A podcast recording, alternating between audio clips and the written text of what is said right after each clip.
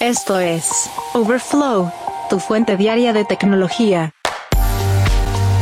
¿Qué tal? Hoy es jueves 19 de octubre del 2023 y estas son las noticias que debes saber del mundo de la tecnología. ¿Te diste cuenta? Google ha modificado la barra de búsqueda de Chrome para facilitar la navegación por la web. ChatGPT obtiene oficialmente búsqueda web a medida que la integración con DALI llega en versión beta. E Israel busca implementar Internet de SpaceX en medio de la guerra con Hamas. Pero antes...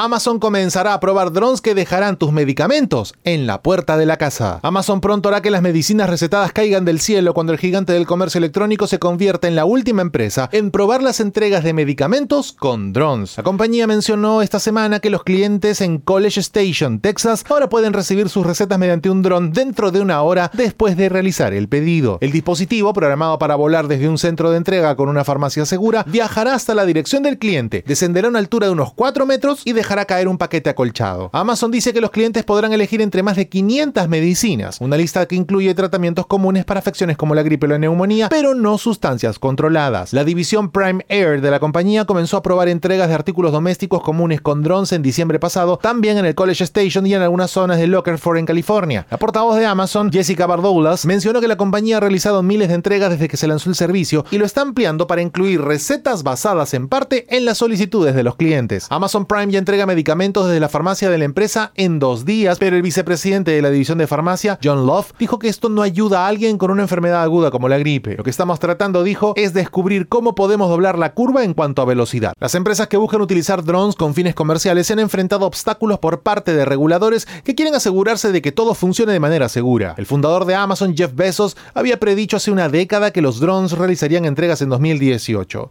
Incluso ahora, el gigante del comercio electrónico solo utiliza la tecnología en dos mercados.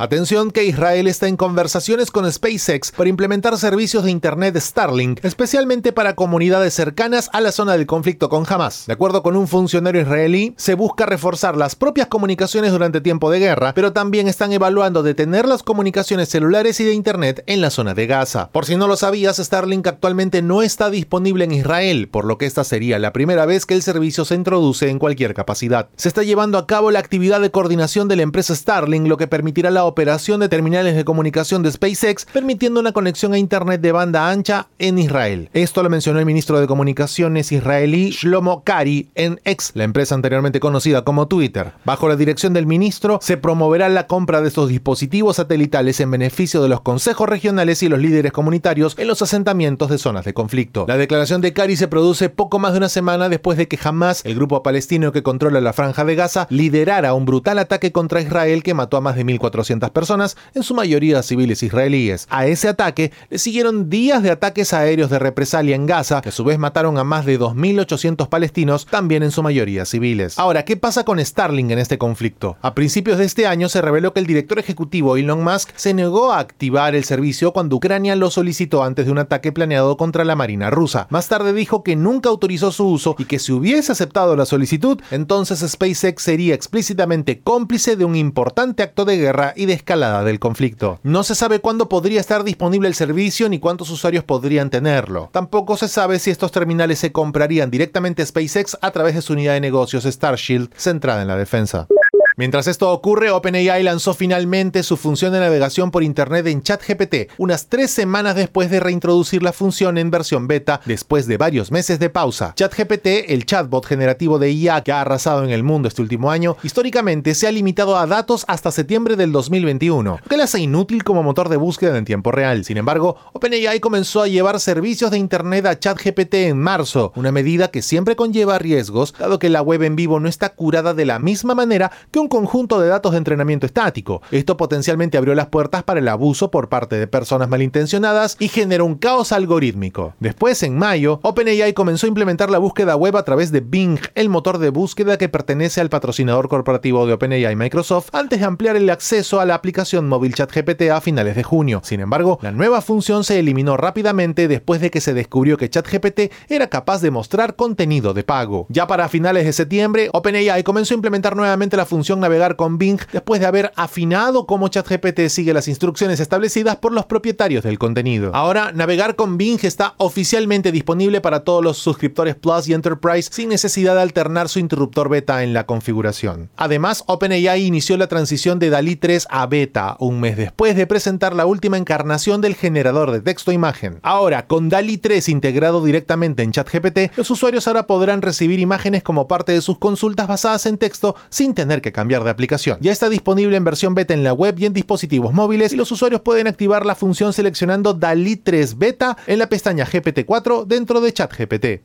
Ya que hablamos de la web, Google ha cambiado algunas cosas en la barra de búsqueda y direcciones conocida como Omnibox dentro del navegador Chrome. Los cambios son bastante pequeños individualmente, pero hay una tendencia importante y algo inesperada en todo esto. Google está haciendo que sea más fácil moverse por la web sin tener que hacer tantas búsquedas en Google. Por ejemplo, si estás en Chrome en tu computadora de escritorio o en el teléfono, el navegador ahora intentará corregir los errores tipográficos de tu URL, de modo que cuando escribas alguna página web mal, obtendrás sugerencias de autocompletar basadas en el sitio correcto y no en los dominios mal escritos. La función de autocompletar del Omnibox ahora será más inteligente en general, prediciendo el sitio que estás buscando basándose en palabras claves en lugar de simplemente adivinar qué URL estás escribiendo. Todas estas funciones se basan en el propio historial de navegación y marcadores, por lo que Chrome se está volviendo un poco más personalizado. Pero el último cambio afecta a toda la web y es bastante fuera de marca para Google. Cuando comienzas a escribir el nombre de un sitio web popular, el cuadro multifunción mostrará la URL del sitio en la lista de sugerencias y podrás seleccionarlo para ir derecho a ese sitio. En general son funciones de navegación bastante útiles, pero todo significa que es probable que realices menos búsquedas en Google. Uno de los pilares del negocio de las búsquedas es lo que se conoce como búsqueda por navegación. Un gran porcentaje de Internet llega a Facebook, por ejemplo, buscando en Google la palabra Facebook y haciendo clic en el resultado superior. Los errores tipográficos también generan más consultas de búsqueda de las que puedes imaginar. En el pasado el equipo de Chrome se ha alejado de funciones como estas precisamente porque podrían reducir la cantidad de búsquedas en Google que la gente realiza todos los días.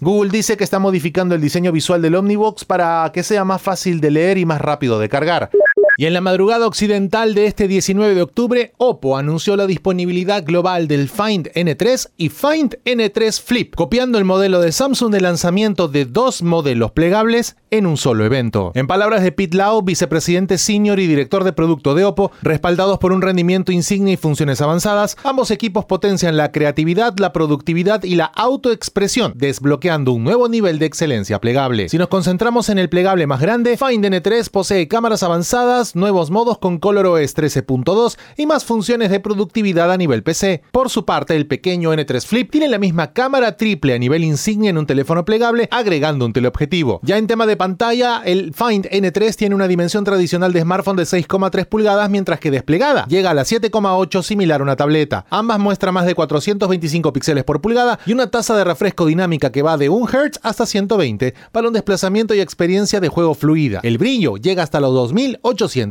De acuerdo con Oppo, el Find N3 no tiene arrugas ni pliegues cuando se despliega la pantalla. Además, posee tres altavoces que reproducen sonido estéreo, mientras que la cualidad Spatial Audio garantiza que Find N3 podría ser el teléfono inteligente para disfrutar de experiencias inmersivas. Todo esto en un chasis que va desde los 5,8 milímetros desplegado hasta los 11,7 de grosor cuando está cerrado. Pesa 239 gramos e integra la tercera generación de la bisagra Flexion. Es el primer teléfono, de acuerdo con Oppo, que garantiza una resistencia similar a un millón de pliegues. Las tres cámaras del Oppo Find N3 cubren tres distancias focales full frame, de 14, 24 y 70 milímetros. En este caso nos encontramos con un sensor Sony de 48 megapíxeles Litia T808 apilado en dos capas. En el caso de gran angular de 48 posee enfoque automático, capturas macrodinámicas y también versatilidad para paisajes y fotos grupales. En el caso del teleobjetivo de 64 megapíxeles se le añade una apertura de 2,6 para tomas detalladas de día o de noche. Tanto el Find N3 como el N3 Flip poseen un modo de retrato firmado por Hasselblad, mientras que el motor de cómputo fotográfico de Oppo respalda la calidad de imagen en la cámara de ambos teléfonos. Como detalle no menor, el procesador es distinto en ambos equipos. En el caso del modelo Flip, hablamos del MediaTek Dimensity 9200, mientras que el modelo N3 completo lleva el poderoso Snapdragon 8 generación 2. Vienen precargados con ColorOS 13.2 bajo Android 13, y en el caso del Find N3 recibirá hasta 4 años de actualizaciones de software y 5 años de actualizaciones de seguridad. Y si hablamos del almacenamiento, el Find N3 posee una memoria UFS 4.0 de hasta 512 GB de capacidad, además de darse soporte sobre 16 GB de RAM LPDDR5X. La batería de 4800 mAh es compatible con la tecnología de carga rápida Superbook de hasta 67 watts, lo que ofrece 100% de energía con una carga de hasta 42 minutos. Y en el caso del pequeñito N3 Flip, tenemos una pantalla compatible con suites de Google como Gmail, Wallet y Maps, así como Reddit, Telegram, TikTok, WeChat, X, WhatsApp y otras tantas. Se mantiene el arreglo de tres cámaras en el modelo más pequeño, pero se cambia el teleobjetivo a 32 megapíxeles con un zoom de 2x. La cámara ultra gran angular añade un campo de visión de 115 grados con apertura 2.2 y enfoque automático para lograr fotografías macro. Eso sí, este modelo logra una clasificación IPX4 debido a la bisagra mejorada Flexion Hinge de Oppo. La batería también es un poco más pequeña, 4300 mAh con tecnología Superbook de 44 watts. Tras la pausa, varios empleados de la App Store china fueron despedidos por sobornos. Overflow, tu fuente diaria de tecnología. Históricamente, se supone que los empleados de App Store con funciones de revisión y edición no deben reunirse con los desarrolladores, pero una auditoría interna generó sospechas sobre media docena de trabajadores de la compañía, lo que llevó a una investigación. Y tras ella, Apple descubrió que los empleados habían aceptado comidas gratuitas y salidas a clubes nocturnos de desarrolladores y consultores que operan empresas que afirman poder obtener juegos destacados en el App Store.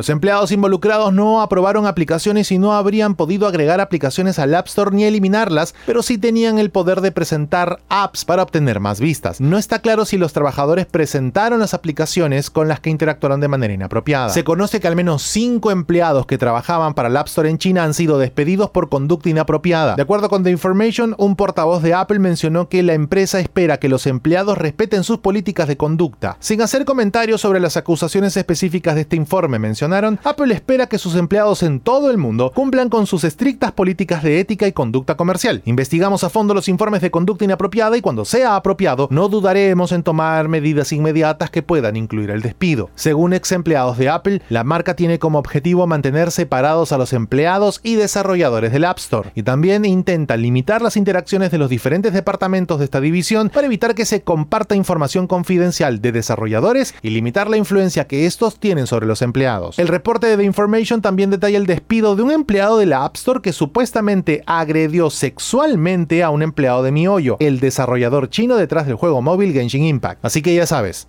si quieres trabajar en la división del App Store, no aceptes sobornos. Geek Story. Un día como hoy, en la historia tech. Y un día como hoy, 19 de octubre, pero del año 1985, y concretamente en Dallas, Texas, la primera tienda Blockbuster abre sus puertas. El fundador de la empresa, David Cook, tenía 29 años cuando ocurrió esto y tenía un inventario de 8.000 cintas VHS, uno mucho más grande que el de sus competidores en ese momento. La tienda fue un éxito inmediato y Blockbuster comenzó a expandirse rápidamente. Ya dos años después, la empresa tenía 200 tiendas en los Estados Unidos y para 1990, 3.000 en todo el mundo. Blockbuster llegó a ser la cadena de videoclubs más importante del planeta, con más de 9.000 tiendas alrededor. Sin embargo, la empresa comenzó a declinar en la década del 2000 con el auge de los servicios de alquiler de películas por correo y streaming. Ya en 2010 se declaró en bancarrota y cerró todas sus tiendas en los Estados Unidos. La primera tienda Blockbuster fue un hito en la historia de la industria del entretenimiento. Ayudó a popularizar el alquiler de películas y videojuegos y su éxito allanó el camino para el desarrollo de servicios de streaming como Netflix y Hulu. Geek Story. Un día como hoy, en la historia tech.